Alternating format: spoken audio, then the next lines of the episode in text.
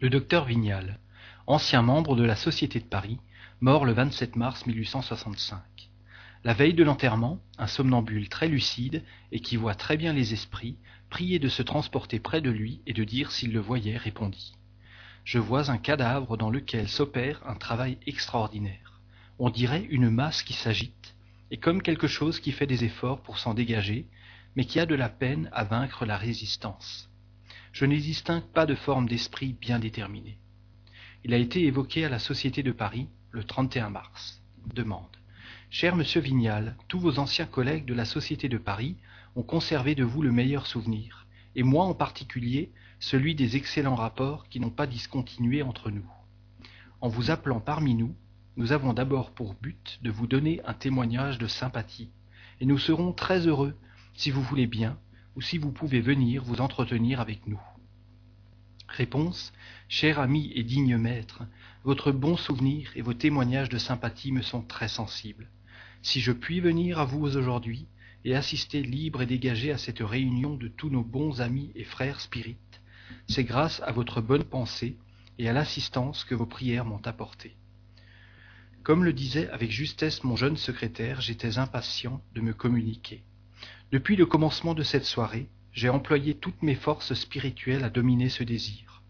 Vos entretiens et les graves questions que vous avez agitées en m'intéressant vivement, ont rendu mon attente moins pénible. Pardonnez, cher ami, mais ma reconnaissance demandait à se manifester. Demande. Veuillez nous dire d'abord comment vous vous trouvez dans le monde des esprits. Veuillez en même temps nous décrire le travail de la séparation, vos sensations à ce moment-là, et nous dire au bout de combien de temps vous vous êtes reconnu. Réponse. Je suis aussi heureux qu'on peut l'être lorsqu'on voit se confirmer pleinement toutes les pensées secrètes que l'on peut avoir émises sur une doctrine consolante et réparatrice. Je suis heureux.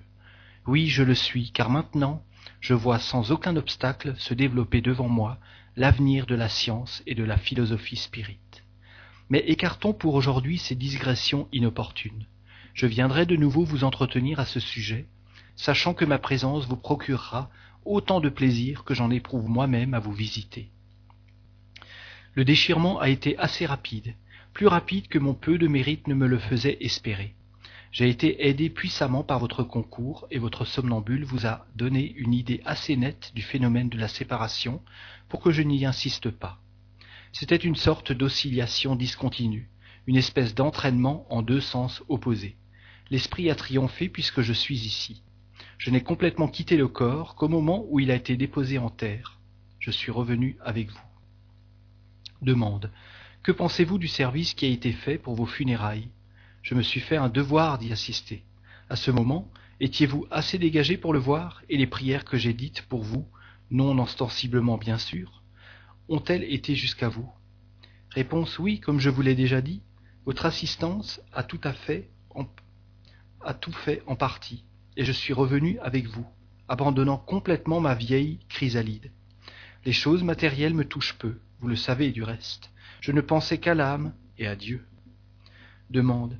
Vous rappelez-vous que, sur votre demande, il y a cinq ans, au mois de février 1860, nous avons fait une étude sur vous, étant encore vivant. À ce moment-là, votre esprit s'est dégagé pour venir s'entretenir avec nous. Veuillez nous décrire, autant que possible, la différence qui existe entre votre dégagement actuel et celui d'alors. Réponse Oui, certes, je m'en souviens. Mais quelle différence entre mon état d'alors et celui d'aujourd'hui? Alors la matière m'étreignait encore de son réseau inflexible. Je voulais me détacher d'une manière plus absolue et je ne le pouvais. Aujourd'hui je suis libre. Un vaste champ, celui de l'inconnu, s'ouvre devant moi, et j'espère, avec votre aide et celui des bons esprits auxquels je me recommande, avancer et me pénétrer le plus rapidement possible des sentiments qu'il faut éprouver et des actes qu'il faut accomplir pour gravir le sentier de l'épreuve et mériter le monde des récompenses. Quelle majesté, quelle grandeur. C'est presque un sentiment d'effroi qui domine, alors que, faibles comme nous le sommes, nous voulons fixer les sublimes clartés. Demande. Une autre fois, nous serons heureux de continuer cet entretien quand vous voudrez bien revenir parmi nous. Réponse J'ai répondu succinctement et sans suite à vos diverses questions. Ne demandez pas trop encore de votre fidèle disciple. Je ne suis pas entièrement libre. Causer, causer encore serait mon bonheur.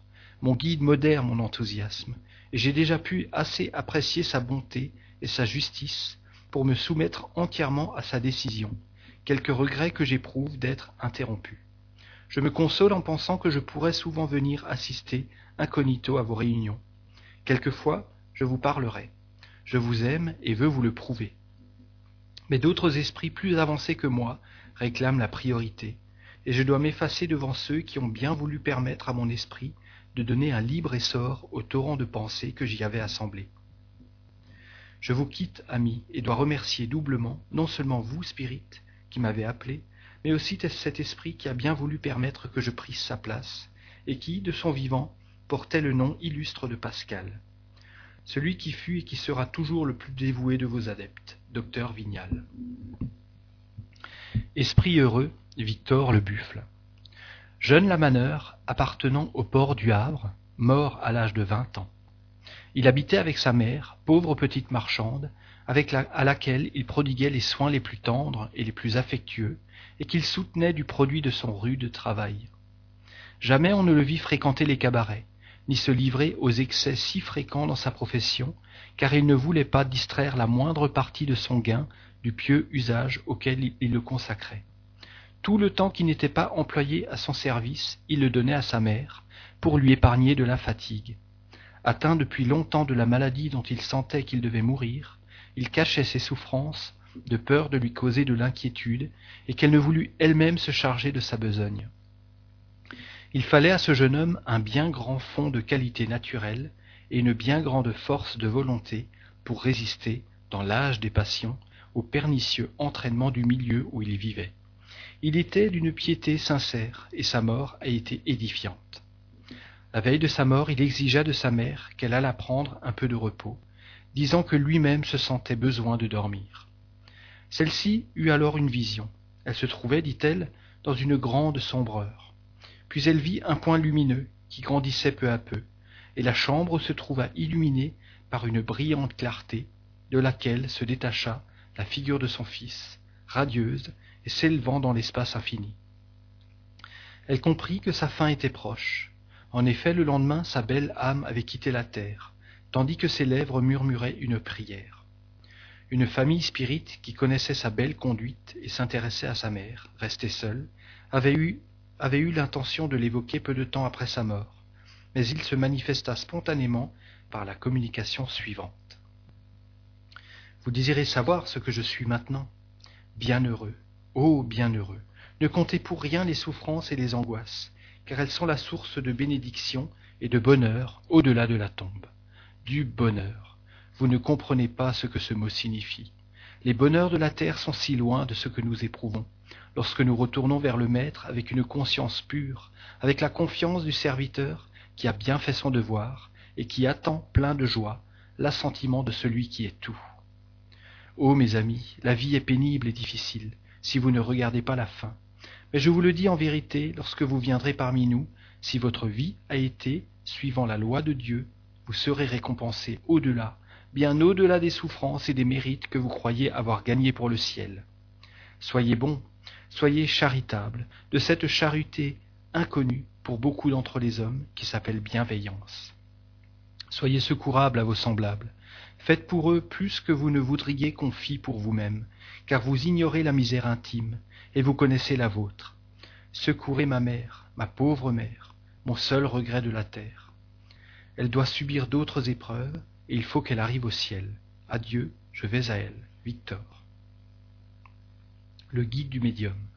Les souffrances endurées pendant une incarnation terrestre ne sont pas toujours une punition. Les esprits qui, par la volonté de Dieu, viennent accomplir une mission sur la terre, comme celui qui vient de se communiquer à vous, sont heureux d'endurer des maux qui, pour d'autres, sont une expiation. Le sommeil les retrempe près du Très-Haut leur donne la force de tout supporter pour sa plus grande gloire. La mission de cet esprit dans sa dernière existence n'était pas une mission d'éclat, mais quoiqu'elle ait été obscure, elle n'en a eu que plus de mérite, parce qu'il ne pouvait être stimulé par l'orgueil. Il avait d'abord un devoir de reconnaissance à remplir vis-à-vis -vis de celle qui fut sa mère. Il devait ensuite montrer que, dans les plus mauvais milieux, il peut se trouver des âmes pures, aux sentiments nobles et élevés, et qu'avec la volonté, on peut résister à toutes les tentations. C'est une preuve que les qualités ont une cause antérieure, et son exemple n'aura pas été stérile.